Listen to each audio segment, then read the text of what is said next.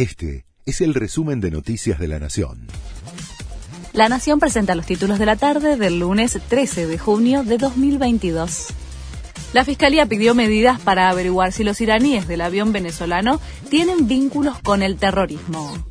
El pedido lo hizo la fiscal Cecilia Incardona al juez Federico Villena, que decretó el secreto del sumario luego del requerimiento. El magistrado esta mañana había ordenado que se les retuviera los pasaportes a los ciudadanos iraníes y previamente había solicitado que se les tomara las huellas digitales en el hotel donde están alojados. Antonio Pronsato declaró ante la justicia sobre el gasoducto Néstor Kirchner. Se trata del funcionario que tuvo a su cargo la unidad ejecutora de la obra dentro de Enarsa y que renunció hace dos semanas, en medio de las demoras que afectaron al proyecto. Declaró como testigo en la causa que investiga presuntas irregularidades en la licitación del ducto y negó que haya tenido conocimiento de algún delito.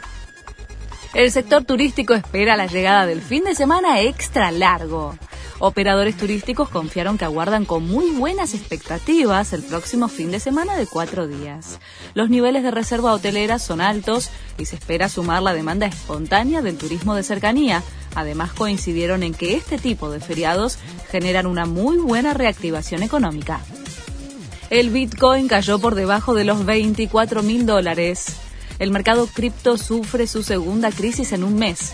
Algunas de las principales plataformas digitales suspendieron los retiros de fondos y transferencias entre cuentas en un intento por estabilizar la liquidez y las operaciones.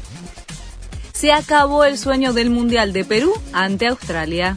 Empataron sin goles en tiempo extra y en los penales la selección dirigida por Gareca perdió 5 a 4. De esta manera, Australia aprovechó la chance que se jugaba en el repechaje y participará en el Mundial de Qatar. Este fue el resumen de Noticias de la Nación.